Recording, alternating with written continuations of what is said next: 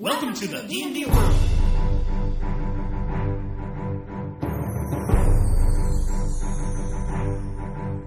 Olá, jogadores e DMs! Estamos aqui para o episódio 17 do podcast Rolando 20.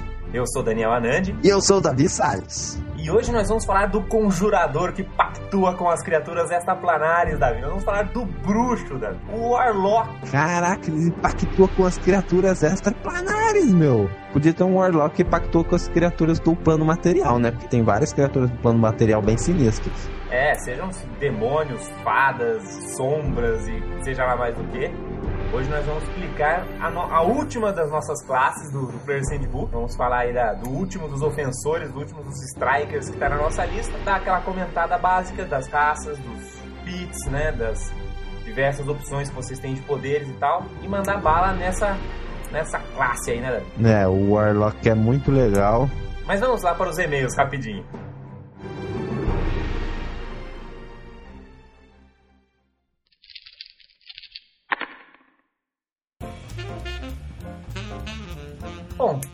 Vamos para os nossos e-mails e comentários, Davi. Nós temos coisas felizes para dizer agora. Que é o encontro virtual. O primeiro encontro virtual de RPG. Nos dias 25 e 26 de abril, sem horário, porque já que é virtual, certo? Você pode jogar de manhã, de tarde, de noite, de madrugada, a hora que você Não, quiser. é com horário. É 24 horas de RPG, cara. Exatamente. A gente aqui do Rolando 20 48, né? Dois dias. É, boa. É, a matemática é importante para um jogador de RPG. Nós não sabemos ainda se a gente do Rolando 20 vai conseguir organizar alguma coisa. Mas se a gente for fazer alguma coisa, com certeza vai aparecer lá no site, acompanhem lá. Mas, de qualquer maneira, visitem o fórum do encontro, né, do encontro nacional aí, virtual de RPG. Ache uma mesa, ou se você não achar nenhuma mesa, monte uma mesa, tem várias ferramentas para você.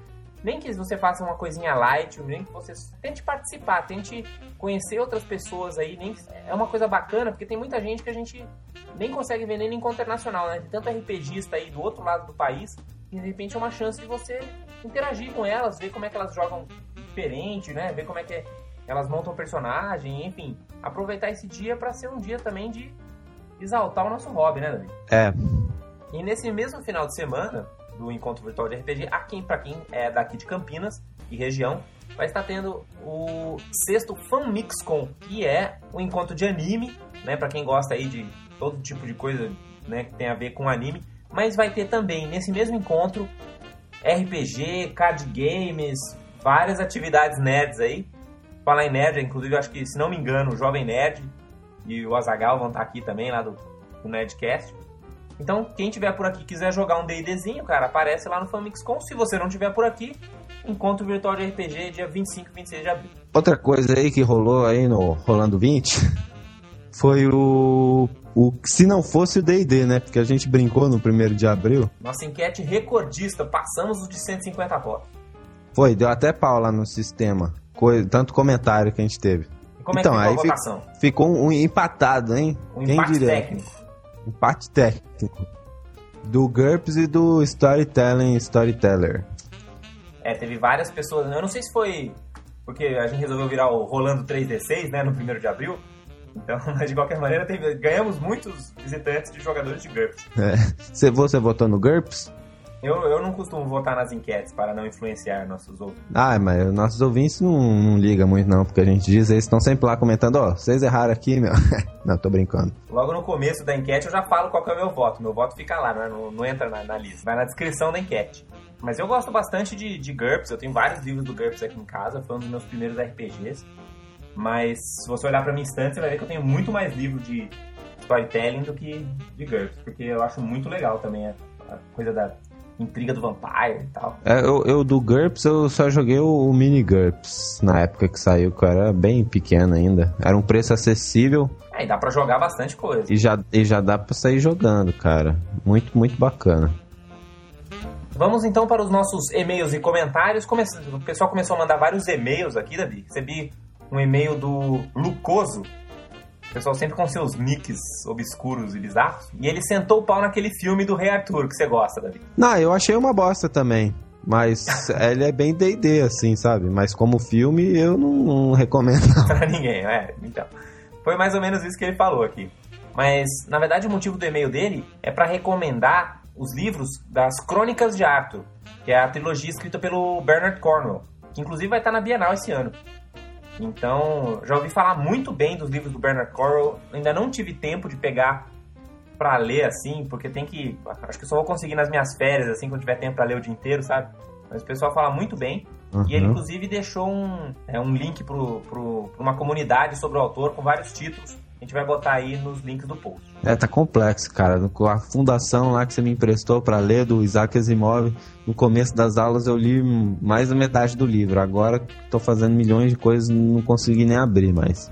O anão picareta falando dos dragões disse: Dragão vermelho ou Tarrasque é o ícone da destruição? Qual que é o ícone da destruição, Davi? Ah, o Tarrasque.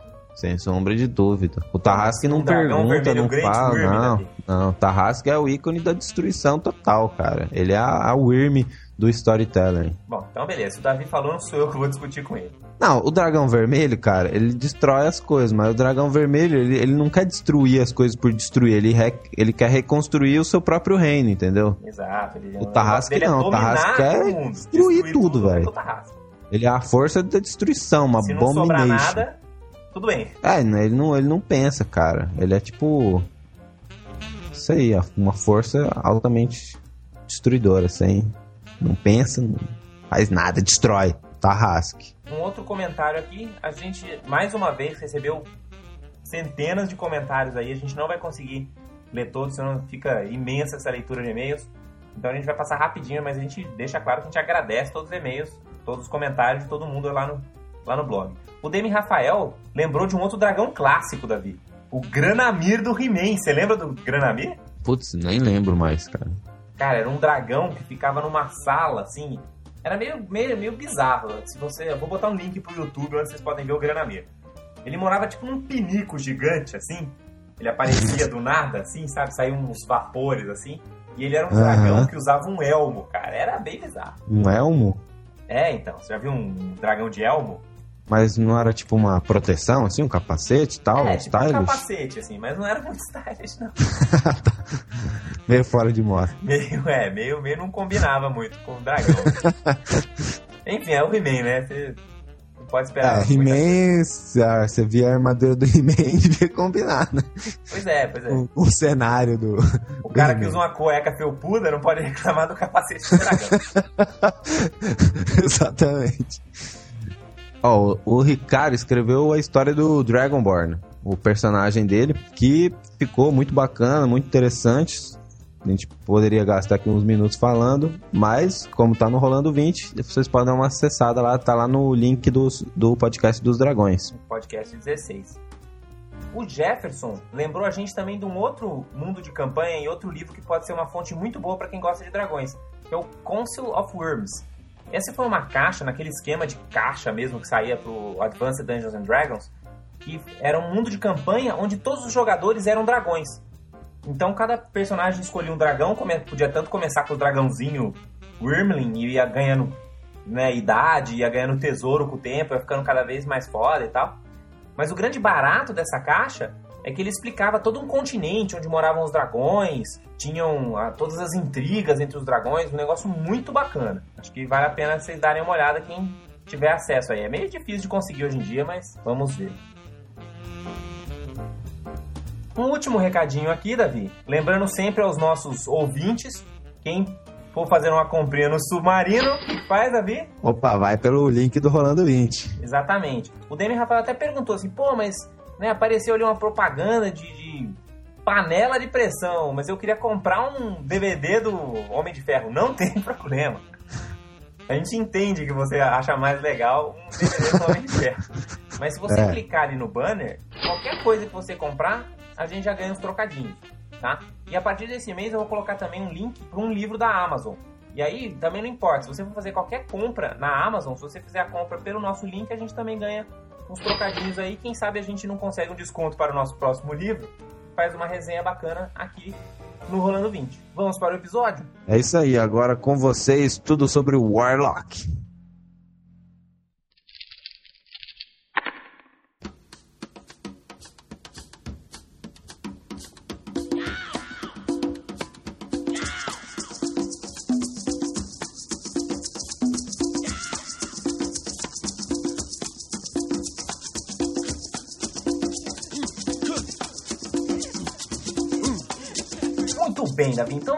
Do bruxo, Davi, do Warlock. Para quem é jogador antigo de D&D, né, começou no AD&D, jogou D&D clássico, fala, pô, mas como assim Warlock? Porque na verdade não é uma classe antiga, assim, old school, né? O Warlock meio que apareceu como classe para os personagens jogadores na terceira edição. Ele apareceu na forma final, 3.5 redondinha, no Complete Arcane, é um dos livros que saíram para terceira edição. E teve várias opções novas, bem bacanas, no Player's Handbook 2, da, da 3,5, não esse Player's Handbook 2 agora da quarta edição. E ele já tinha várias características do Warlock da quarta edição. Né? Ele já era uma classe é, parecida com Sorcerer, mas que podia né, renovar suas magias. Você via que ele já tinha uns traços de quarta edição. Já tinha Eldritch Blast, já tinha várias coisinhas que depois consolidariam essa classe como um, um já um clássico da quarta edição, né, Davi? Aham, uhum, acho que várias pessoas, a maioria das mesas aí de quarta edição deve ter um ou outro Warlock. Eu achei que o pessoal curtiu bastante o Warlock, assim, como, uma, como regra geral. Ah, eu vou dizer a verdade que eu não, não me empolguei muito, não com o Warlock no primeiro momento que eu vi. Mas acho que é porque eu não me empolgo muito com uns personagens assim meio, meio malignos. É? Apesar que não é necessariamente um, uma coisa do Warlock, mas a ideia de fazer um pacto e tal não me atraiu muito não. Eu gosto de um personagem que são bonzinhos, mas se dão mal. É, na verdade, a ideia da Wizard of the Coast no design dessa classe foi até dar uma opção realmente um pouco mais anti-herói para os jogadores, né? Embora você possa também usar um pouco esse lado também dramático, assim, né? De repente você precisou fazer um pacto com as entidades infernais e agora, apesar de você se arrepender, você fica sempre naquele conflito de ah, mas preciso usar meus poderes para salvar a vila, mas não quero me meter com essas entidades e tal. Inclusive, quem quiser várias dicas legais de roleplay para Warlocks, eu recomendo o Player's Handbook 2 da 3,5 tem vários arquétipos que você pode usar para fazer um, um Warlock diferente, assim, que tem uma característica particular, assim, é bem, bem legal as dicas que tem lá. Mas quais são essas entidades? Com quem que o Warlock faz pactos, Davi? É, o Warlock, cara, ele faz pactos até agora, né? Vai sair mais aí no, no, no, livro do Arcane, da quarta edição, mas por enquanto ele tá fazendo pacto com quatro entidades, que são as entidades da Feywild, ou como eu traduzi para mim mesmo, eu não sei se é a tradução oficial, acho que não, de selva feérica. É, a Feywild ficou na tradução oficial a Agrestia feérica. A Agrestia feérica. Então tem o, o que Mas é a Feywild. As, a, a, os Warlocks que fazem pacto com criaturas da Agrestia feérica. Preciso ver o que é Agrestia no dicionário. Na Agrestia, é, a Devir gosta desses termos pré-históricos, assim. Mas a Grestia é da coisa de uma coisa agreste, uma coisa isolada, selvagem, assim. Uhum. Não, mas é legal, é bom que a gente aprende palavras novas, tem que ser assim mesmo. Isso, mas uma coisa tem que ficar clara aí desse pacto, né, Davi? É que não são as fadinhas felizes, né? Você não tá fazendo pacto com a Sininho. Não, de modo algum. O, o Fey, a Feywild, né, a Agrestia Feérica, eu achei ela pouco explorada no Manual of the Plains saiu como suplemento da quarta edição. Eu tava fazendo uma aventura na, no Feywild agora, para os meus uhum. jogadores, e decidi, né, fui dar uma olhada lá no, no of, Man the of the Plains e percebi que falava muito pouco. Muito pouco. E as coisas que falavam era, era, eram meio inúteis na hora de você montar uma aventura. É. E isso eu achei meio ruim. Mas, de qualquer forma, mas não tem uma descrição assim de umas entidades, uns demônios? Tem, lá. então, as únicas entidades que descreve mais são as entidades que controlam os as estações do ano, né? Que são eladrins, basicamente, umas criaturas meio eladrins, assim. Bom, mas na Dragon 366 saiu uma, uma matéria que chama Myth, Dani, é, Rendane, que é a cidadela da Feywild, que, que descreve bem uma cidade na Feywild. De repente, para quem uhum. quiser entender um pouco melhor sobre as criaturas da Feywild, como funciona isso, dá uma olhada nessa Dragon 366. Depois a gente vai ver que a Dragon 366 é obrigatória para quem quer jogar de Warlock, mas confere lá que tem essa coisa da Feywild. E mais seguindo, né, dá para você ter uma ideia, assim, mais ou menos também de como são as criaturas da, da Feywild através da, da, das próprias criaturas do Monster Manual, né? Ah, os próprios eladrins e elfos, né? Tem Ou os próprios ancestrais elfos, elfos é, é, da Feywild também. Mas você pode ver, sei lá, por exemplo, as panteras feéricas. Uhum. Elas são tipo umas panteras sinistronas, assim, são, são meio umas pa- panteras que parecem real, mas elas têm, além de poderes sinistros, um- uma característica meio, meio sobrenatural, né? É, que, é Uhum. como se fosse, sei lá, uma, um- uma criatura natural, só que tocada pelo mundo dos espíritos. Eu acho que Feywild você pensa exatamente nisso. Você pensa no lado primal, você pensa no lado dos espíritos, no lado das ilusões, as coisas meio psíquicas, né? São os adjetivos que lembram um pouco da, desse lado da Feywild, né? É, então, é, pensar nessas criaturas, né, esses pactos, assim, com criaturas bem poderosas que podem ser entidades que representam coisas naturais.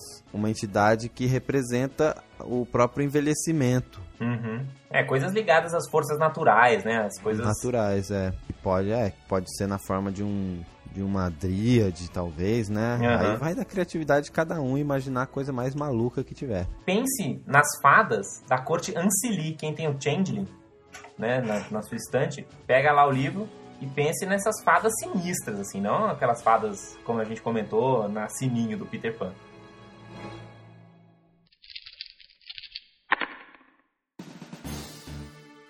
Bom, qual que é o segundo pacto que a gente tem? A gente tem o Infernal Pact. Esse é o pact clássico, né? O, o, o pacto é. de Fausto. Aqui é o pacto dos tocadores de blues. É, então, aquela coisa meio New Orleans, assim. Peraí, para essa musiquinha aí, vamos botar então The Devil Went to the Georgia.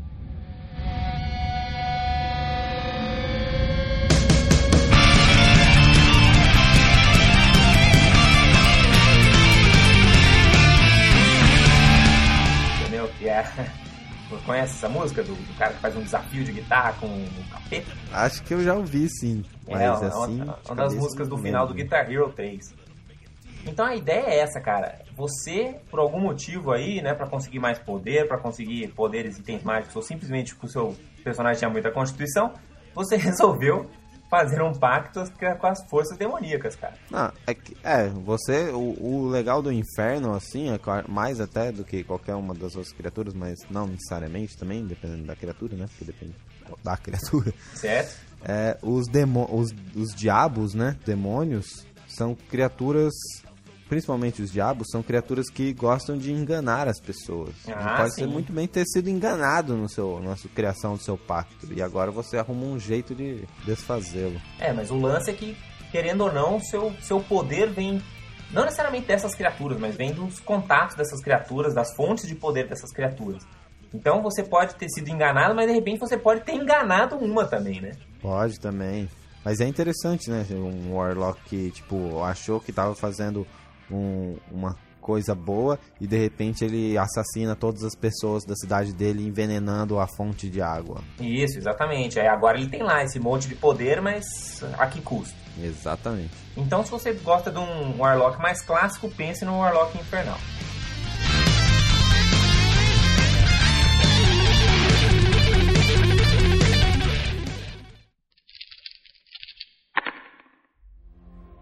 Aí nós temos também o Star Pact, ou o Pacto das Estrelas. Que aí, cara, você tá fazendo um pacto com as criaturas mais bizarras do universo. Umas criaturas a Cthulhu. São as criaturas dos reinos distantes. Se alguém tiver alguma dúvida sobre o que são os reinos distantes, olhem aí uma das últimas iniciativas 4E que a gente fez. Foi exatamente sobre isso. E, e, basicamente as criaturas mais bizarras, assim como o Aboleth, que parece um peixe com poderes psíquicos e transforma as pessoas em zumbis, por exemplo, que é um negócio bem bizarro. É uma criatura desse plano, né? Os desse Mind reino Flayers, cara. Tem coisa mais bizarra do que um Mind. Flayer. Os Mind Flayers. Os Beholders também, que são muito sinistros. É, qualquer criatura cheia de boca, cheia de olho, cheia de dente, que você não sabe muito bem explicar o que, que é, provavelmente deve vir de lá. É, se ela é sinistra, não é um diabo, não é uma representação da natureza, então provavelmente é um- uma criatura do reino distante. É, o legal é você imaginar realmente essa coisa bem Cthulhu, né? Que se chegar aqui, a casa vai cair. Pra quem gostou do Star Pact, quem achou interessante, tem que ler essa matéria também da Dragon 366.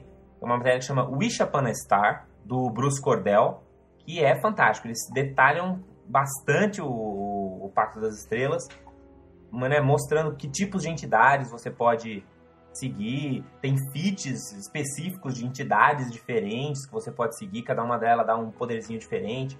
Vale a pena olhar essa, essa Dragon 366 aí. E o último pacto, que saiu no Player's uh, Guide to Forgotten Realms, que foi o Dark Pact. É o Pacto das Sombras, o Pacto Sombrio. Assim como o, o Fey Pact está para Feywild, o Dark Pact está para a Shadowfell, né, para o Pendor das Sombras aí. Então, seja lá que tipo de criatura sinistra que está lá habitando a Shadowfell, foi com ela que você fez o seu pacto. Né? Os Draus são os maiores pesquisadores aí do Dark Pact. Então, se você é uma criatura mais da Underground, mais da Dungeon, por qualquer motivo você está ligado à sombra, se você for um Shadakai ou coisa do tipo, pense aí no, no, no Dark Pact como opção para o seu Warlock. E vocês vão ver que é o pacto que vai fazer você bater em todos os seus aliados, cara. Porque é um pacto que você realmente sacrifica os seus amigos para conseguir aumentar o seu poder. Então, consigo ver vários jogadores assim que tem esse complexo de vou bater no meu amigo, ó, pensem no Dark Pact. Exato.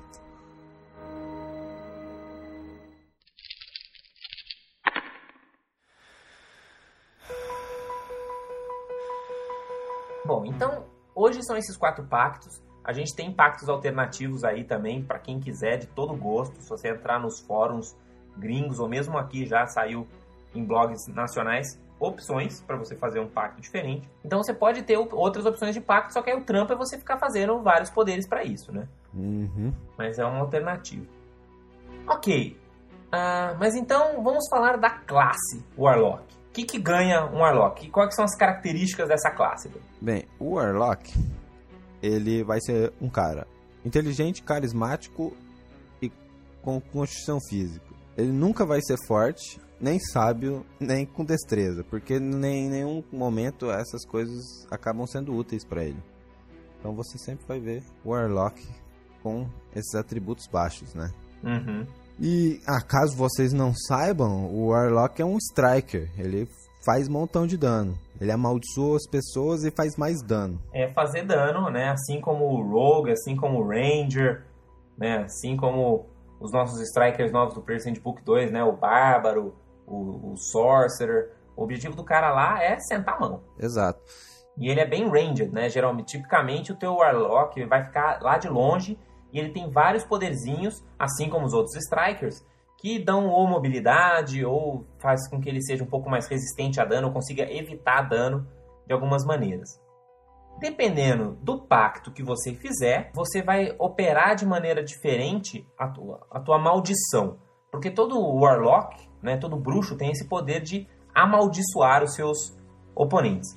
Essa maldição funciona parecido com o Hunter's Quarry, a caça do, do né, a marca do caçador, com a diferença de que você vai ganhar um bônus para fazer dano também, né? Se aquela criatura tiver marcada. Mas ao contrário do, do, do, do, Hunter, que a gente só pode ter uma marca de cada vez, né? Só pode ter um inimigo marcado. Você vai gastar uma ação menor e vai amaldiçoar. Eventualmente, você pode amaldiçoar todos os oponentes do combate. Uhum. E como é que funciona, então, essa, maldição, Davi? Beleza. Apesar de o Warlock ter essas várias opções de maldição que dependem do pacto que uhum. eles fazem, uhum. basicamente você vai ter dois tipos de Warlock. Porque você vai ter um, um Warlock que vai fazer mais dano, vai fazer muito dano, dano, dano, dano.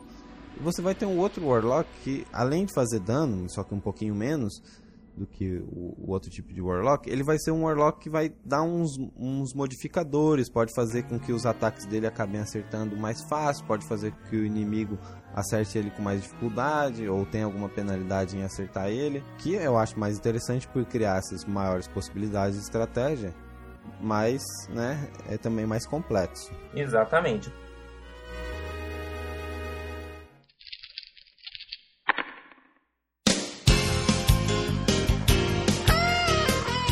Quais são os tipos diferentes de, de maldições de Warlock que você pode usar? É, a maldição, basicamente, a maldição genérica, assim, né, que seria o que acontece numa maldição, é que o Warlock consegue causar mais dano nesses inimigos que ele amaldiçoa. Isso vai ser em todos certo. os pactos. E assim como o Rogue e o Hunter, você também tem um fitzinho lá que se quiser aumentar de um D6 para um D8, tranquilo. Uhum. E aí, dependendo do pacto, você vai ter um efeito diferente quando você mata uma pessoa amaldiçoada pela, pela sua maldição. Exato, mas esse é um ponto importante. Ou seja, sempre que você derrubar. Quer dizer, não precisa ser você que derrubou, né? Sempre que uma criatura que tivesse amaldiçoada por você cair em combate com zero hit points ou menos, acontece um efeito. E esse efeito varia dependendo de com quem for o seu pacto. Ou seja, você trouxe lá uma alma para suas criaturas que você segue e tal, e aí acontece um efeitozinho. Um ponto importante pra gente lembrar, Davi, é que as maldições de Warlocks diferentes, elas não se estacam. Então, se você tiver dois Warlocks no seu grupo, as maldições deles, uma sobrepõe a do outro. Um bicho não pode ter duas maldições ao mesmo tempo. Uhum. Então, se o bicho for Fey, da, o pacto com a Feywild lá, for um Fey Pact, o que acontece quando a criatura morre? Bem, quando a criatura morre, o, Warlock ele simplesmente se transforma em purpurina élfica e voa Certo. como uma fada até 3 quadrados de distância, aonde a purpurina se junta novamente formando o Warlock. Certo. Então você se desfaz em purpurina e aparece três quadrados depois ali. É, na verdade você se transforma numa neblina, mas purpurina combina muito mais com os elfos do Feywild. Certo. Muito bem. Tudo bem, né? Tem lá a descrição, mas basicamente você faz o, o personagem que você quiser, né? Por exemplo, eu- quando eu joguei no Fuga de Sembia lá e tal, o meu personagem, ele não tinha umas descrições muito grandes dos poderes, né? Mas ele era um Uhum. Warlock feio. Então, basicamente, eu tinha os meus Eldritch Blasts, por exemplo, eram tipo tentáculos de sombra. E quando eu me teleportava, eu não virava purpurina gay. Eu virava meio que sombra assim aparecia em outro lugar, entendeu? Tipo, você tem liberdade de fazer o que você quiser. Por exemplo, a sombra é um negócio natural, entendeu? Nada impede que seja uma entidade das sombras, da própria Feywild. Sim, sim. Então você não precisa ser gay só porque você fez um Warlock de Fey Pack. Perceba que você, mas se for também, tudo bem. A gente não tem nenhum preconceito. Não, nenhum, é. O grande lance é que você ganha mobilidade, né? Então, se você é um daqueles caras que acha importante a mobilidade, pense num Warlock de Fey. Bom, se você for então Inferno, o que, que acontece quando você derruba uma criatura para 0 hit points ou menos? Você vai estar aí um passo a mais do objetivo, né? Você fica, você pega a alma dessa criatura e usa a força vital dessa criatura para ganhar hit points temporários, pontos de vidas temporários iguais ao seu nível, cara. Ou seja, você tá no nível 30, é 30 hit points temporários. Nossa, hein? Parece poderoso. Outra coisa, falando em roleplay, né? Que as pessoas também. Já vi vários comentários falando que a gente não fala muito de roleplay, que de fato a gente não fala muito, a gente fica meio preso nas regras aí, porque senão também vai demorar algumas horas pra gente fazer o podcast. É que, cara, todos esses poderes têm uma chance de você fazer uma descrição super legal, muito grande. Então, aproveita, cara. O seu Warlock vai parecer muito mais legal quando ele suga a energia vital, você vê o cara assim virando caveirinha e coisas desse tipo, É, sei lá, é claro, pegando claro que você fogo. não precisa fazer isso toda vez. Tipo, cada kobold minion que você matar com um Infernal Pact, você fala, e aí eu sugo com as. Mas de vez em quando vem uns oponentes legais. De repente morre aquele ogro, que era o boss da campanha, e ele tava com a sua marca e você ganha hit points temporários. É um momento de você fazer essa descrição. Né? Se você fizer um negócio ocasional, é muito legal. Uhum. E o Star Pact, Davi? E o cara que mete com as criaturas cutulescas de outros dos reinos distantes? Bem, o cara do Star Pact, ele tem o, o seguinte poder. Quando uma criatura morre, que foi amaldiçoada por ele, ele ganha mais um na sua rolada, na sua próxima rolada de D20. Quer dizer, na- na- não necessariamente a, a próxima, né? Qualquer pro- rolada de D20, só que tem que ser antes do, do próximo turno. Do fim do próximo Tá, turno. mas uma rolada só. Uma rolada só. Tá, então caiu um oponente lá marcado por mim, eu vou atacar, ou se eu vou fazer um teste de perícia, qualquer coisa que eu fazer, eu ganho mais um. Exatamente. O barato desse poder do Star é que ele é cumulativo, né? Se Uhum. você mal- conseguiu amaldiçoar um monte de minion lá e elas morrem com a baforada do Dragonborn, você ganha mais dois, mais três, mais quatro, o número de gente que morrer com a sua maldição. Parece uma opção boa pra você, Davi, ganhar mais um? Você não acha meio boquetinha, não? Ele é, mas os outros não são muito poderosos, entendeu? No Infernal Pact, tudo bem. No nível 30, é até que é útil. Você ganha 30 pontos de vida temporário. Mas, pô, no nível 1 você ganha 1. É totalmente inútil. Muito melhor mais um de bônus. Você não trocaria um de dano por mais um de bônus pra acertar? Eu trocaria. Fácil. Por um ponto de vida temporário, então. Já o Dark Pact, Davi, é aonde a coisa muda. Porque ele funciona diferente. Hum, O Dark Pact, ele, para cada oponente que cai com a sua maldição, você ganha um ponto de aura da espiral sombria. Um ponto das sombras. Você conta separado. Cada ponto desse que você tem, você vai juntando, né? Os caras vão caindo, você vai juntando esses pontos. A qualquer momento, se quiser, num ataque seu, você gasta esses pontos para fazer dano adicional ao oponente. Uhum. Esse dano adicional é mais um D6 para cada ponto que você gastou. Ó, Então, se você bom. juntou 3 pontos, por exemplo, você vai somar 3d6 no dano. Agora, a parada é que se você conseguir fazer mais do que 12 de dano, você guarda um ponto e você deixa o alvo weakened, enfraquecido, fazendo metade do dano. Se você fizer menos de 12 de dano, aí você zera, você gasta todos os seus pontos. E não é só isso. Esses, esse dado de dano também escala com os patamares. Então no nível Paragon é D8 e no nível Épico é D10. Aham. Quando você estiver rolando D10, por exemplo, rolou 2 D10, você já consegue fazer mais de 12 de dano fácil. E É. deixa o bicho weakened assim, só de toma aí. Gastei o meu pontinho e ficou weakened. Então é bem, bem legal.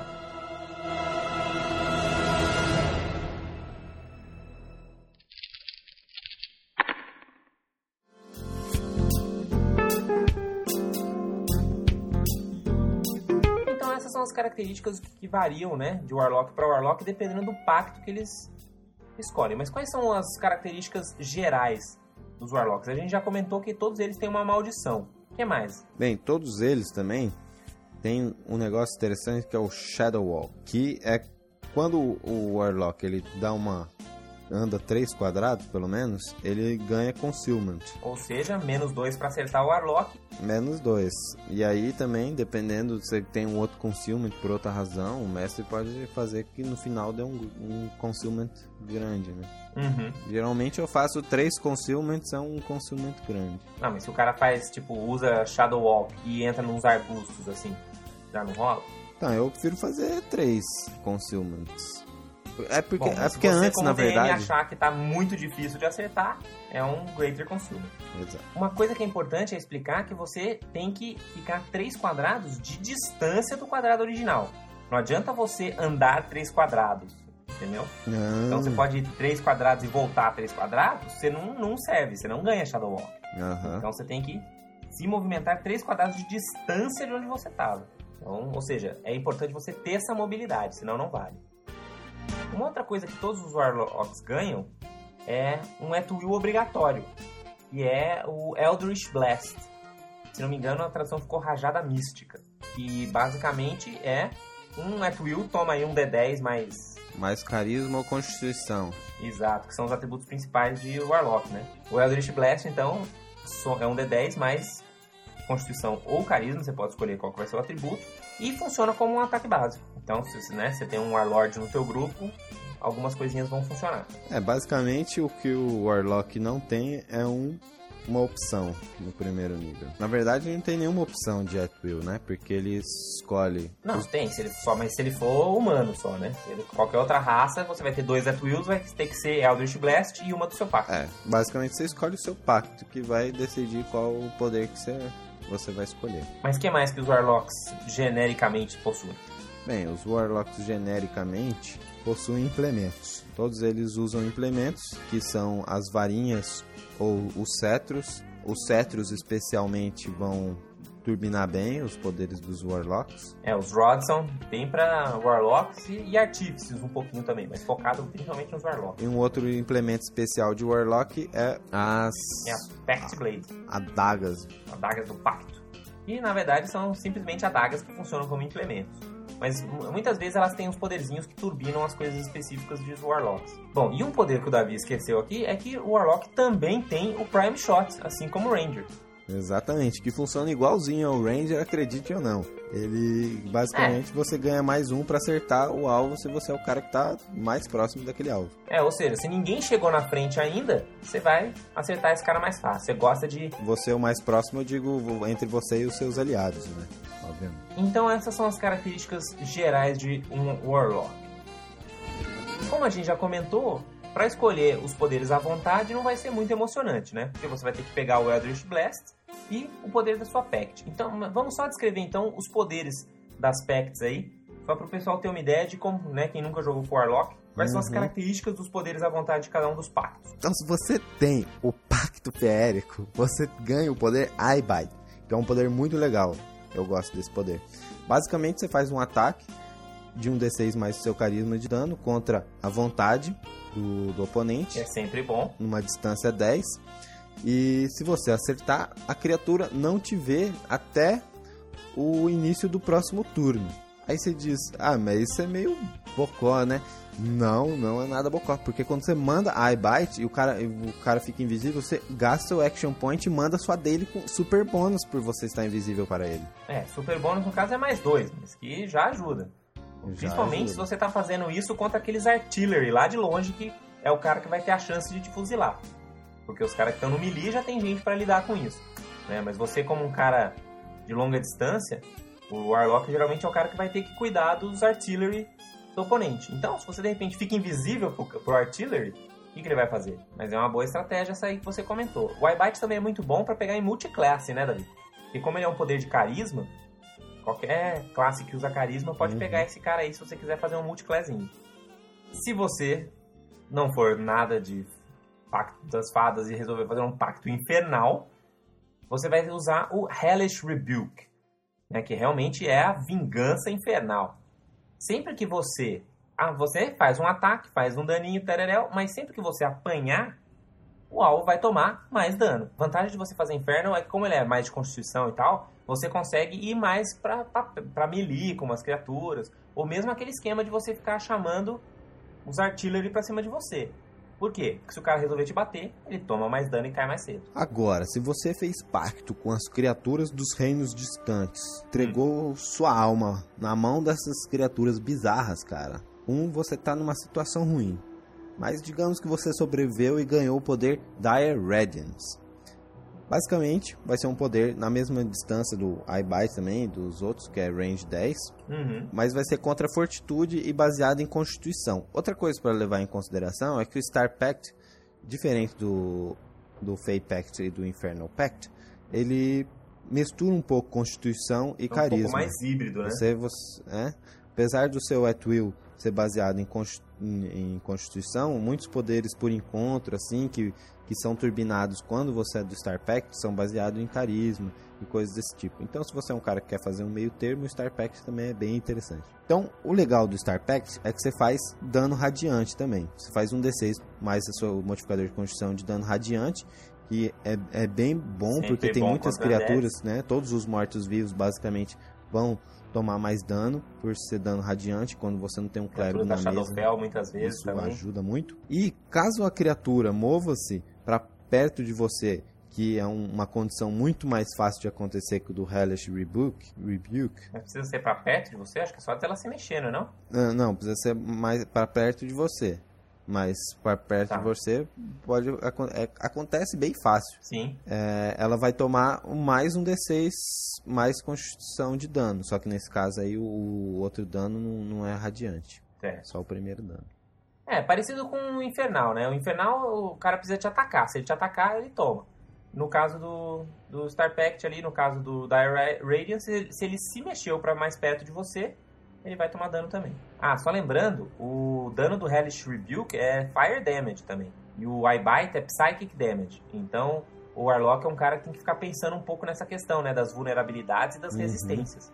E os itens mágicos também, né? Vale a pena talvez você aprender a fazer ri- rituais e tal, aprender a fazer itens mágicos, porque tem vários itens mágicos que acabam turbinando algum tipo de, de poder. É, ou feats, né, que fazem mais dano Exatamente. psíquico, mais dano radiante, por aí vai.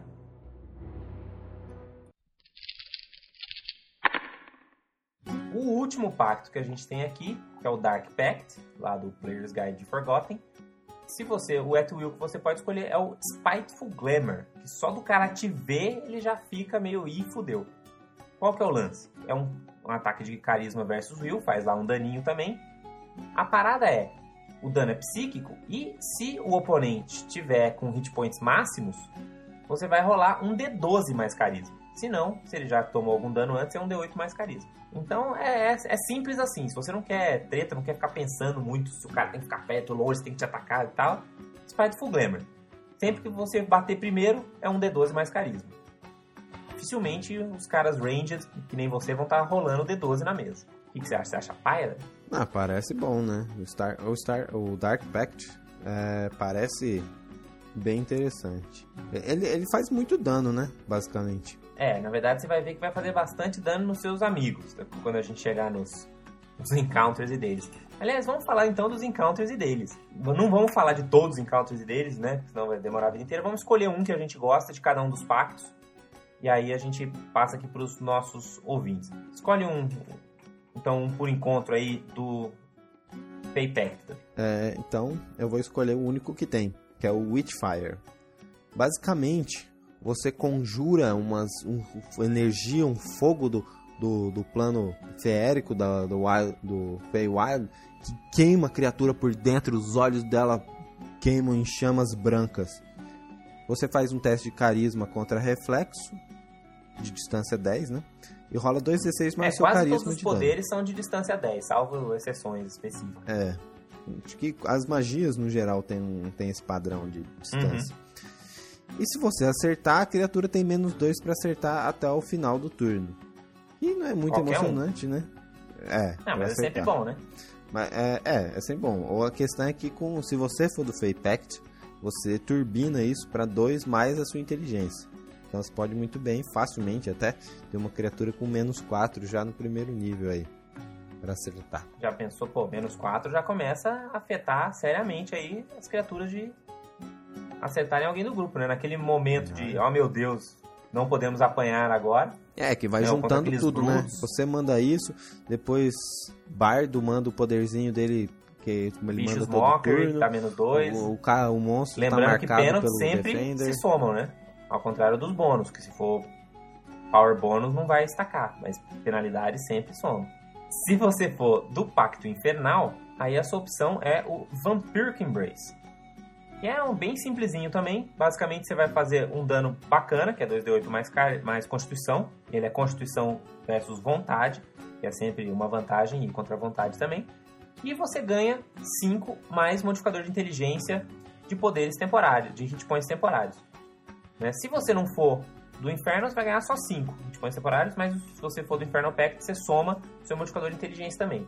Não é muito emocionante, não, esse At Will aí. Eu mesmo, se fosse Inferno, eu consideraria as outras opções. É esse encontro, né? Isso. Tem um outro de encontro também, mas que eu não vou falar, que é um que você dá slide nas criaturas, que é uma outra opção. Então, falando do Star Pact aqui, que foi um pacto que eu achei interessante, né? Tô começando a gostar mais dele até. Você faz um ataque, só que dessa vez a distância é menor, é range de 5, mas não tem problema também, porque antes você manda aquele seu poder at will, assim, se a criatura se aproximar ela já toma dano. Mas basicamente é um range 5, carisma contra will. Você vai fazer 2d8 de dano mais seu carisma, de dano psíquico, e a criatura vai Uhum. ter menos 1 de defesa will até o final do seu próximo turno. Ou esse, essa penalidade é de menos 1, mas ela pode ser de 1 mais o seu modificador de inteligência. O que é bacana. A única coisa que eu achei meio fuleira disso é que o poder at will do, do Warlock de Star Pact é contra Fortitude, não contra Will, né? Ele vai mandar esse, só que depois ele vai ficar. Ele não vai poder utilizar o seu, seu at will contra esse monstro, né? Pelo menos no primeiro nível, depois isso tudo se resolve. Mas obviamente o que ele pode fazer é Usar dele, dele, que é dar contra dele o dele que é contra o Will, né? Muito bem. É já uma preparação para o ataque final, Você- que a gente é, vai cara. falar na hora dos deles. Mas se você for de Dark Pact, Davi, tem um que é fantástico. Olhando assim você não dá nada, mas aí você começa a ver, ler as entrelinhas. É o Curse Bite. Hum. Ele faz 2d8 de dano necrótico, mais inteligência se for Dark Pact. Carisma contra fortitude. Você Fala, pô, que paia, o que, que tem de bom nisso aí? O lance é que é Close Burst 20 e pega em todas as criaturas que estiverem no Burst 20 que estiverem com sua maldição. Caramba, eu acho que eu nunca usei um tabuleiro com tantos quadradinhos assim. Eles podiam Sim, falar, é. peguem tudo. É, o grande lance é que é, só vai funcionar em quem tiver com sua maldição. Então, Uhum. se você pegar Curse Bite, a ideia é você fazer maldição, maldição, maldição, maldição, maldição. Aí lá pro quarto round de combate, você pum, Curse Bite, carisma versus fortitude em todo mundo que você deixou a, a Curse e 2d8 de dano em cada um, mais inteligência. Uhum. É bem legalzinho.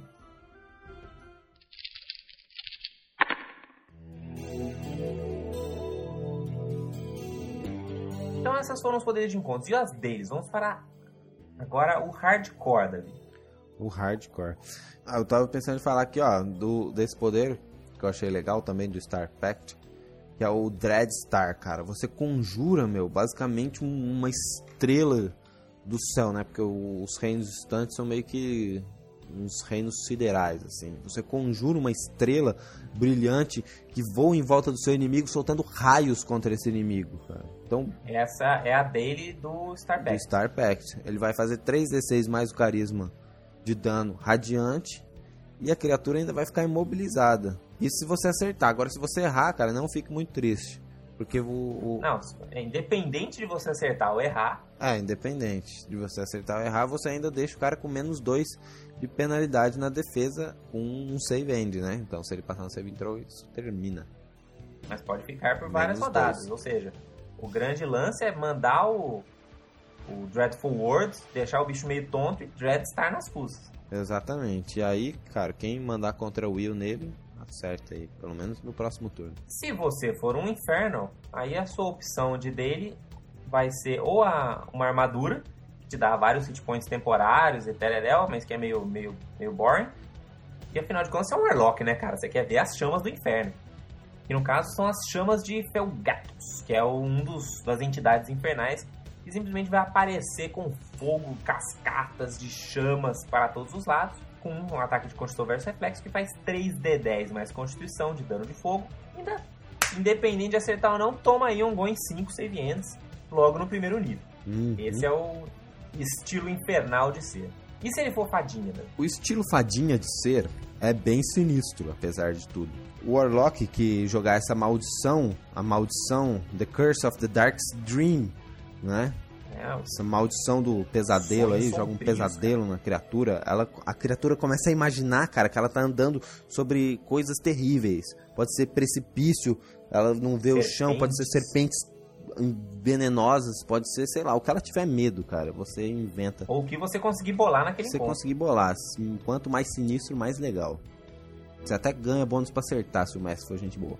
E você basicamente vai fazer um teste contra o Will, range 10, vai fazer 3d8 de dano mais o seu carisma, de dano psíquico, e a criatura, e você pode dar um slide 3 nela. Que é ela lá andando meio torta pra onde você quer. E depois, você ainda pode, né, se você fizer um sustain minor, você pode ficar dando slide 1 nela, Save ends. Toda Com rodada, você gastou uma minor, dá slide 1, dá slide 1. exatamente. Até ela passar no save. Se tiver um precipício de verdade perto desse precipício imaginário, cara, é o bicho. Porque se ela passa Ah, no é? primeiro save intro pra não cair, cara, depois ela. Ou passa Não no save um intro. anão. É, não sendo um anão que não cai nunca, vai Ah, e cair. que não tem slide também, né? Ah, é, não tem slide, verdade. Que não tem slide, não vai Agora, cair no buraco. A desvantagem do, do, do Sustain Minor é que Minor é importante pra Warlock, né? Preciso de usar Minor pra ficar amaldiçoando os oponentes. É, Então mas. lembre-se disso nessa, nessa dele.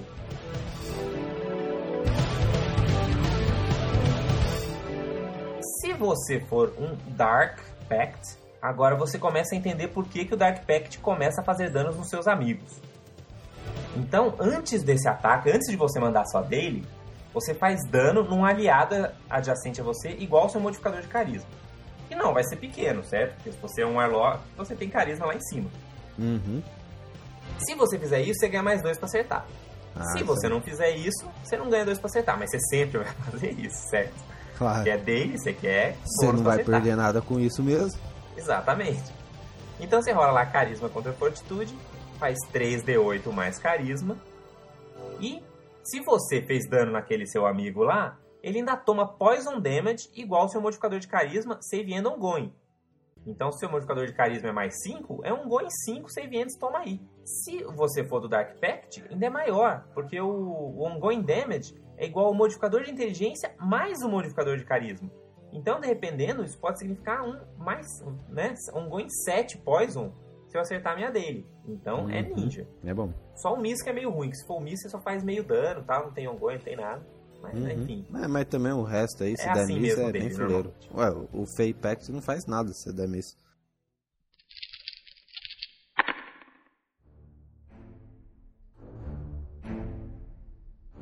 Bom, então essas, esses foram os encontros e as deles aí dos nossos Warlocks. Uhum.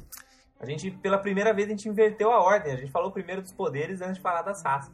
Ah, tá bom. Então vamos falar das raças. Vamos falar das raças. Então vamos lá. Dragonborn são bons Warlocks até, mas eu acho que não combina muito a raça com a classe, pela É. a história do cenário e tal. O Dragon Breath não vai ser muito turbinado, né? Porque o Dragon Breath usa... Ah, pode ser de constituição e tal, mas ele ganha carisma.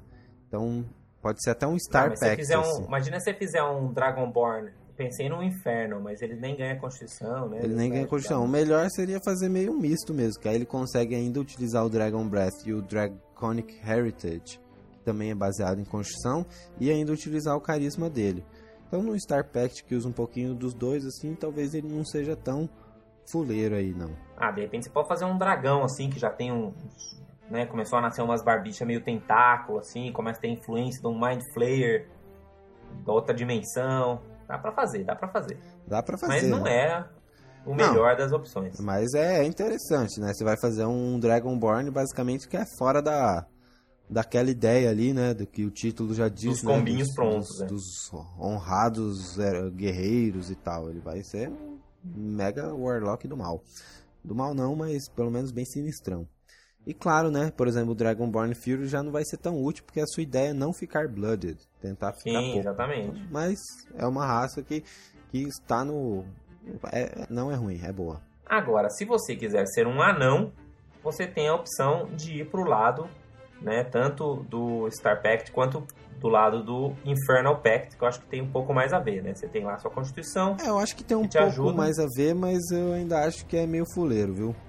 Porque tudo bem, ele ganha É, porque- mais dois de construção, que é útil, mas um ele tem movimento menor que atrapalha bastante na mobilidade do Warlock. na questão que é da mobilidade, exatamente. O 2 de Wisdom não serve pra nada. Não, não pra nada. Aí ele ganha um- uns poderes que são basicamente inúteis pra um Warlock. Porque fazem ele ficar mais resistente. Mas se, se for um bom Warlock, ele não vai levar dano nenhum. Ele tá lá atrás, se teleportando, ficando invisível, o diabo, né? Uhum. Então, realmente, um anão também não combina muito bem com um Warlock. Mas é Dá aquela pra coisa, se quiser, dá pra fazer. É, não, é, não é uma porcaria, assim, é até que bom. Aí tem o Eladrin. O Eladrin já é, acho que, menos interessante no sentido dos atributos, mas mais Mas interessante combina com nos outros poderes. Pact, né? Ele tem uma boa mobilidade um pouquinho maior, ele vai conseguir teleportar, ele... É, não, é, Não é muito, muito bom. bom, ele, só, ele só combina, né? com o tema, mas se você for ver. É, no geral ele... Ele- Ele, não vai fazer pactos com as criaturas do Fey, né? Ele vai conviver com elas. Isso, convive em paz e tal, não com as criaturas sinistras da Feywild. É, talvez ele até lute com as criaturas sinistras do Feywild. Faz mais sentido ele estar indo contra as criaturas, de repente caçando até o Warlocks da Fey, do que se transformando em um. né? Exatamente. E por isso que. Que é mais ou menos o que acontece com o elfo, né? Com os elfos. Os elfos são, obviamente, a pior raça, eu acho que não vai ter nenhuma pior pra ser o Warlock do que os elfos. Não, mas pelo menos tem Elven Accuracy e 7 de movimento, vai. Não- Ah, não tem o Elven nada. Accuracy mais 2 de destreza mais 2 de Wisdom. Não, é, de atributo ele vai mal. E aí eles conseguem. É uma porcaria, cara. 7 de speed, velho. Se for por um de speed a mais, 6 tá bom já. O ruim é o anão que tem 5, aí já começa a ser um problema, mas uma mais. Relaxa. Não sei não. Acho que os Mas se elfos você vão quiser fazer elfo e fazer dano, faça um Ranger, que você vai ser muito mais eficiente. É, exatamente. né? E o tema também não combina, né? Tipo, ah, tudo bem, vai ser paia, mas o tema vai ser muito legal. Pô, se for fazer Mas um você elfo, faz, pensa no tema, faz um faz um ladrinho, meio né? elfo, cara. Um meio elfo, Faz né? um Um meio elfo elfo. é, é fodão, olha lá. Um warlock que é bom, né? Dois de Talvez constituição, dois de carisma, ainda tem toda a história de ser filho de elfo, de ter uma ligação com a Feywild. De repente sua mãe era elfa e seu pai veio da Feywild, cara, e você virou meio, meio elfo, que bacana. Ah, eu acho até de- dessa ideia de diplomacia, né? Os meio-elfos são diplomáticos, então talvez eles consigam até lidar melhor com essas criaturas bizarras dos outros planos, né? Exatamente. Então ele, ele Exatamente. consegue se comunicar, né? Se lidar com essas criaturas melhor de pra- forma mais inteligente. Se meter com demônio e criaturas. Então eu acho que o o meio-elfo aí, talvez o, o Tiflin, né, supere, mas pelo menos o meio-elfo aí é, é uma das estrelas para ser um Warlock. Especialmente um Warlock de Star também, que ele ganha mais constituição e mais dois de carisma, então é bom pra quem vai fazer uma Fica mistureba. bem redondinho mesmo, né? E sem falar que ele pode pegar, né, como você sempre fala, né, os feats de elfo e humano, dá pra fazer vários É, combos legais. feats de elfo humano é sempre bicho.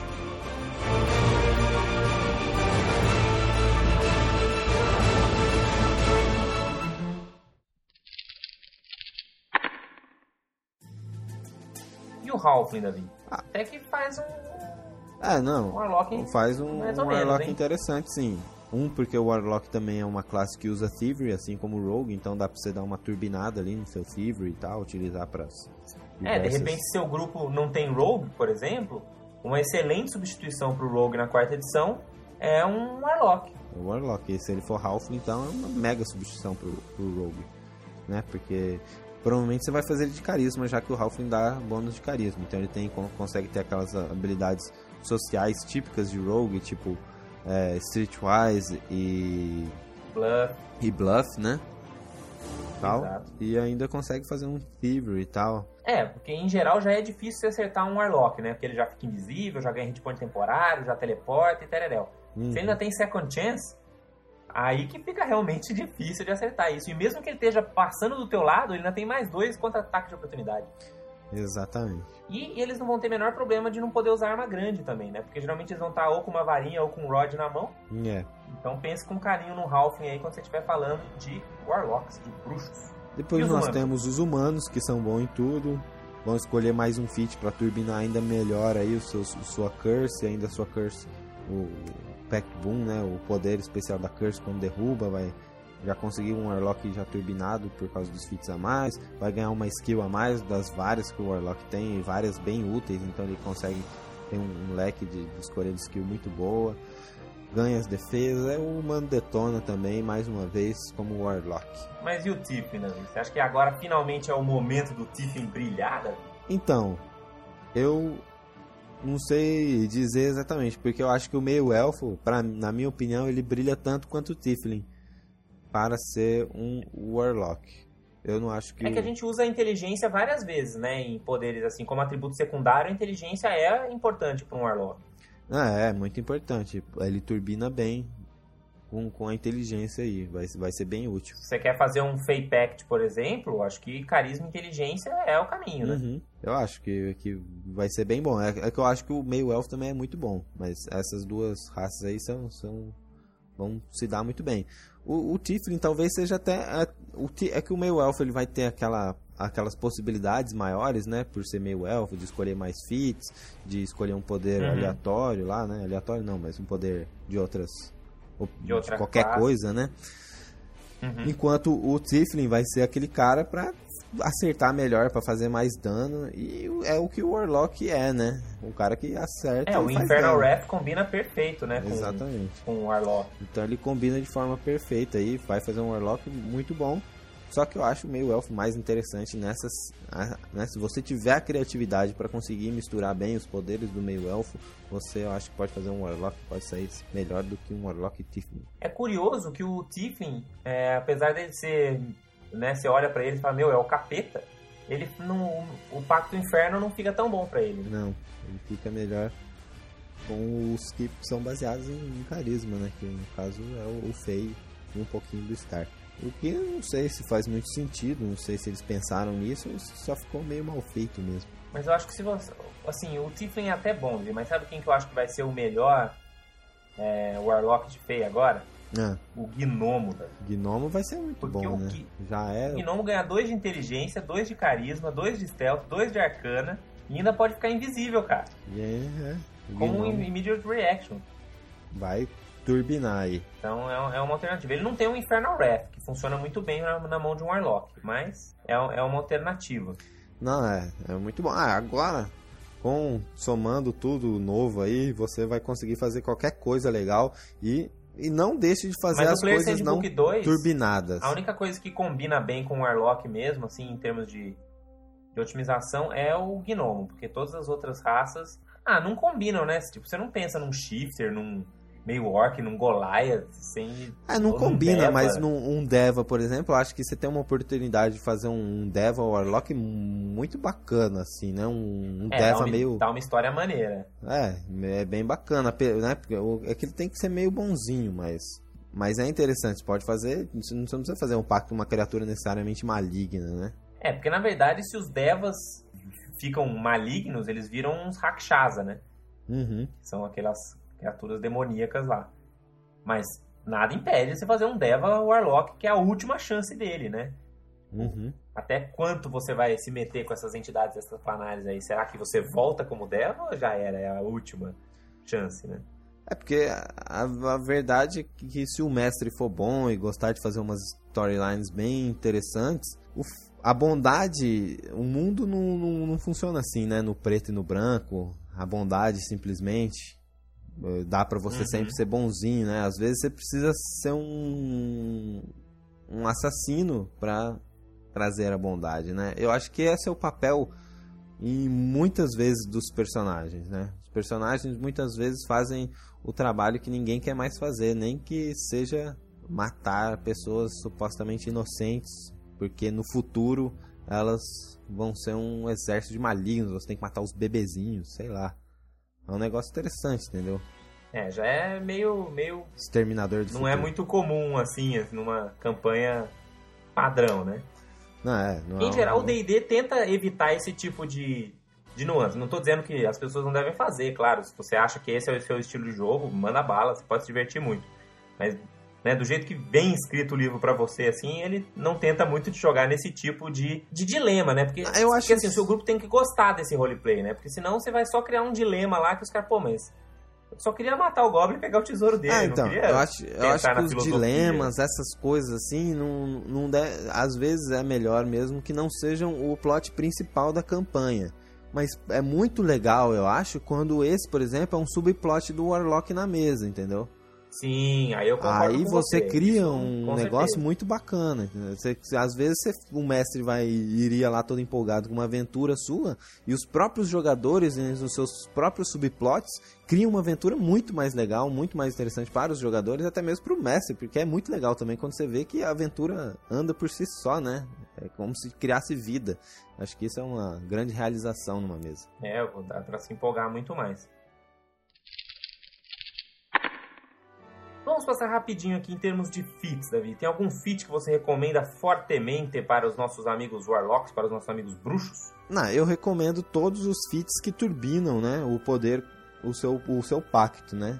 Por exemplo, o que por- turbina, por exemplo, o Improved Misstep, que é improvido do Fey, né? Em vez de você teleportar 3 quadrados, você passa a teleportar 5. O que turbina o do, do Inferno, né? Que você ganha Ganhar mais 3 pontos de vida temporária, além do seu nível. E o, o- obviamente o que improva também o Star Pact, que eu acho que é o que mais, né, que me- mais melhora, que você ganha mais um, né? Além do mais um é mais um, é mais dois. que Aí turbina muito. Você mata É, o cara, aí, aí, você é diminui bom a mesmo. will dele e aí você detona. Já ganha mais dois. Também vale a pena você olhar na- naqueles feats que aumentam os danos por tipo, né? Aquele que ganha mais um de danos em poderes psíquicos ou mais um de Uhum. danos em poderes radiantes, né? Dependendo do, do seu build aí, vale a pena você olhar nesses feats. Um outro feat que você não pode esquecer é que, ao contrário das outras classes arcanas, o Warlock não começa sabendo fazer rituais. Então, se você achar que esse é um aspecto legal do seu personagem, você pode pegar Ritual Caster Uhum. e fazer rituais, né? Então, se ninguém no seu grupo, por exemplo, faz rituais, qualquer um pode pegar esse feat. Você só precisa ser treinado em Arcana ou Religion, né? Então, se você for treinado em Arcana ou Religion, é uma opção pra você aí fazer rituais no seu E um ritual, um ritual não, mas um feat que não pode deixar de faltar agora com o Player Handbook 2 é seu Implement Expertise. Ah, com certeza. aí Então, é que, é que esse não é um feat pra você pegar no nível 1, né? Porque no nível 1, meio que o... eu acho pelo contrário, Ah. né? É um feat pra você pegar no nível 1. Depois você pega o resto. É, claro, é. Você vai ter mais um pra acertar. Isso sempre vale a pena, de fato. Eu acho que é um feat meio chato até, na verdade, porque é um feat que todo mundo, sei lá, deveria começar tendo, talvez. Então, é que eu não sei, se você já tem, sei lá, mais 5 de inteligência, entendeu? Por exemplo, Uhum. você já vai ter uma chance de acertar boa. Vai. Então você pode explorar por outros lados. Agora, se você tem uma chance de acertar. Então, mas você já vai ter uma chance de acertar boa, né? Com carisma ou constituição. Mas você vai preferir dar mais um de dano com ataques do tipo fogo, por exemplo? Mesmo que o seu Atwill seja do tipo Ah, fogo? todos os seus ataques são de fogo, então é todos os É, ataques. sim, também, vai, vai ter mais um de dano. Quando você erra, você não faz nada. E quando você acerta, você faz. É, eu acho, ainda acho que provavelmente mais um pra acertar vale mais a pena, mesmo que o seu atributo seja super alto. Não, com- comparando com o de fazer mais um de dano, eu não tenho a Ah, menor mas dúvida. mesmo os que turbinam o seu pacto ali, que faz você teleportar 5 em vez de teleportar 3 quando você mata o cara, são todos bem condicionais os outros feats. Esse feat aí tem. Ele, ele tá mais com cara de errata do que um feat com cara de feat mesmo. É, isso aí o pessoal comentou, que é uma, foi uma das maneiras que a Wizard fez pra escalar um pouco melhor as chances de acertar com os ACs do- dos monstros. É, e como muito mestre aí também comentou que ah, já começa aí com um implemento, um sei, expertise, né? O que é justo também, né? Você, pô, você é um herói, es- escolhe uma arma favorita, né? Dá- Até dá um, um estilo interessante, né? Ah, mesmo no meu personagem que ainda nem tinha saído do Player's Handbook lá, o Carlos, eu já falei que ele adorava usar flail, ele né, achava legal, então se ele teria basicamente um implemento expertise. Até achar uma Longsword. Até aí ele achar, soltou aí. Aí só usa o Longsword, né? Mas, pô, se eu já tivesse pegado o implemento Expertise no primeiro nível e achasse uma Longsword mágica, não ia mudar muito, né? Mais um. Ia ficar na mesma, assim, ia dar um, um, um de dano a menos. Não, mas tem esse lado também. Se você achar que quebra muito porque o cara, ah, mas já começa com expertise. Ah, o cara começou com expertise em Rod, você acha que isso tá quebrando? Dá uma wand mágica pra ele, e aí? É, Assim como você ganha só mais um, né? Acaba sendo um pouco condicional. É menos condicional, sem dúvida, mas acaba sendo um pouco condicional também. Em relação a multiclasse, Davi, a gente fez um post recentemente aí falando um pouco sobre multiclasses. Eu queria só comentar quais são as classes que eu acho que combam bem no multiclasse do Warlock. Acho que para você, se você quiser ter um pezinho no controller, acho que a melhor opção para você seria fazer multiclass com o mago. Com né? o Você mago? ganha lá um poderzinho. É, dos controles que a gente tem, acho que é o melhor, né? Porque o druida vai precisar de Wisdom. O Invoker também é Wisdom. uhum, O que mais? Acabou. é. O, o mago parece Então- a melhor opção aí de inteligência. Então, para controller, acho que essa é a melhor opção. Agora, se você for Defender, você já tem mais opções, né? Porque você pode ir tanto pro lado do Paladino de Carisma, quanto pro lado do Sword Mage também. Uhum. Os dois vão funcionar bem pra ter um pezinho no lado do Defender. Se você for um bruxo de Constituição, você pode ir mais pro lado do Sword Mage. Que, que aí você acha que ainda consegue levar um pouco melhor as, as, as bifas no melee. Se você quiser ter um pezinho lá no Defender. Agora, a opção óbvia é se você for líder, né, Davi? É, se você for líder, cara, você vai querer Não, ser... multiclass líder, não se você for líder, né? Se você for fazer multiclass de É, um se pouquinho você líder. fazer um multiclass de líder, você vai querer ser o que? Artífice? Não, um bardo. Ah, o Bardo. Sim, o Bardo da Player Sandbook 2, claro, cara. Com carisma, detona. É que o Bardo é interessante que ele ficou um líder bem diferente, eu achei, dos outros líderes, né? Porque ele é um líder Ah, e que... você ter poderzinho de bardo, mesmo pra fazer o multiclass mais completo, não tô nem só falando do primeiro feat. Porque com essa coisa toda de ficar diminuindo a will do oponente, se você pega uns poderzinhos de bardo É. que entram melhor, funciona bem esse combo. Comba bem. E aí, Bardo é isso aí, é Will, Will, Will, Will. Sem contar que eles usam os mesmos implementos, né? Quer dizer, pelo menos eles dois usam Wand, que também Sim. ajuda bastante. É, isso, isso também é uma coisa que ajuda também no, no mago, o né? Mago, é. Também pode usar o End. Tá, no caso do Paladino ou Sword Mage, você vai ter que procurar uma Pact Blade, provavelmente. É. Muito bem. Então vamos aqui para a parte dos personagens famosos e ícones clássicos do Warlocks. Aqui a gente se complicou, né, Davi? É, aqui foi no, não tem muitos Warlocks famosos até onde o meu conhecimento vai. É, porque a gente pensa em todas as histórias clássicas, assim, de fantasia e de D&D, coisas do tipo. Qualquer figura que você pode imaginar ser meio Warlock é sempre vilão. Sei lá, você pode imaginar que o Vingador, por exemplo, do Caverna do Dragão era meio Warlock. Você pode imaginar... É porque o Warlock ele é meio diferente, entendeu? Na, na- ele é uma cultura, sei lá, mais pop e atual. Porque Exato, não é aquela coisa É, clássica porque do D&D, né? antigamente era um negócio mais mago e druido, né? Você vê o druida, você vê o cara sempre faz, tipo fazendo umas poções sinistras, fazendo esmagando insetos e ervas e tal. E pô, o Warlock não faz ritual, então ele não vai estar fazendo esse tipo de coisa, entendeu? Ele pode estar até lendo os tomos secretos e tal, mas ritual não vai ter. o Necronomicon, né? Os É. livros cutulescos e tal. Bom, um que eu pensei que pode inspirar as pessoas a jogarem com um Warlock, nele não dá pra dizer que ele é um Warlock, mas é um personagem que pode ser usado pra inspiração, é o John Constantine.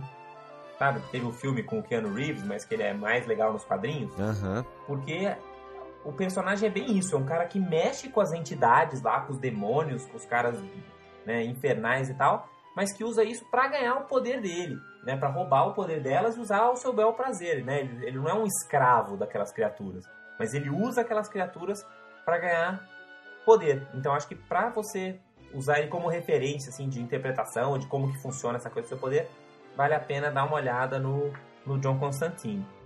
Uhum. Um outro que eu pensei também, já que o Davi é o fã do Rei Arthur aí, é exatamente a irmã do Rei Arthur, Davi, a Morgana. E é, ela é. não, não dá pra imaginar que ela é uma né? bruxa.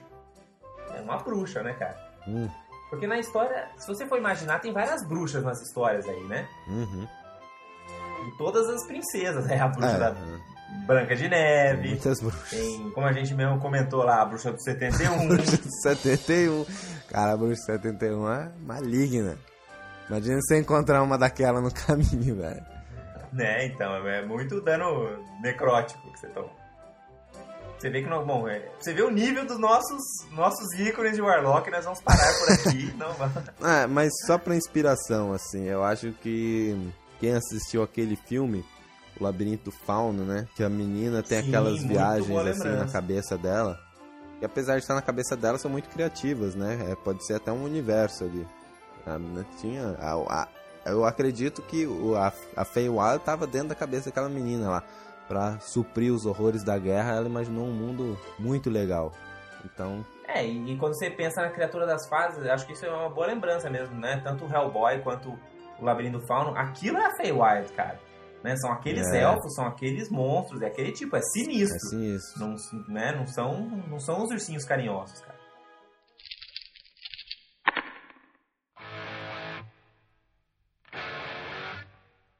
Espero que vocês curtam o Warlock. Agora a gente já pode começar a destilar as classes do Player's Handbook 2 com o tempo. Mas vão vir vários outros podcasts de outras coisas aí. E espero que vocês contribuam com sugestões também para próximos temas, tanto no nosso né, no, no site lá no rolando20.com.br. Vocês também podem ir no fórum tpkbrasil.net, né, que é o fórum dos podcasts de RPG do Brasil. E sempre podem mandar um e-mail ou para mim, anand.rolando20.com.br. Ou pra mim, davi, arroba, rolando20.com.br. E é isso aí, galera. Isso aí, rolem 20, queimem os seus oponentes ou façam eles ficarem malucos e cegos. E não tenha piedade de todos esses caras, porque quando eles morrerem, você ganha um bônusinho. Exatamente. E boa semana e rola em mim. Falou. Dungeons and Dragons.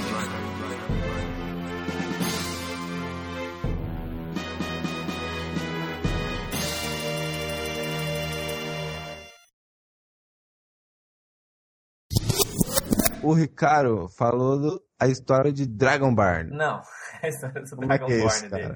Isso é um erro de digitação. Fala de novo. Uma classe que eu achei legal, parecida com a do Warlock, é o Witchlock. Ah, o Witchlock é uma classe muito bacana, cara. Tem vários Ela é poderes bacana, maneiros. cara. Tem vários poderes. A gente precisa fazer um podcast sobre o Witchlock, é uma classe aí que saiu pro, na, na, na- na Wizards. Muito Nas interessante. páginas da Dragon lá, você pode, né, poderes que deixam seus oponentes. Enfim, é muito legal. É isso aí, tá lá no site. Não lembro agora. Tá difícil hoje, hoje tá difícil. Qual é o atributo que eles usam? Inteligência, né? Carisma. Ninguém usa inteligência. Carisma. Carisma. O Star Pact que é inteligência. Star Pact é carisma também, cara. Ah, tá. Bom. Então, whatever. Depois, nossa, vai dar um trampo editar esse podcast. ok. Então você vai fazer mais um de dano. Entendeu? Você tem certeza ou você tá inventando? Nossa, minha moral tá assim já? É, é, isso aí. Obrigado pela coisa. Foi mal. Tô aqui mexendo no foninho pra parar de fazer barulho. E aí, tô viajando aqui, desculpa, desculpa. Isso aí dá até pra pôr de erro.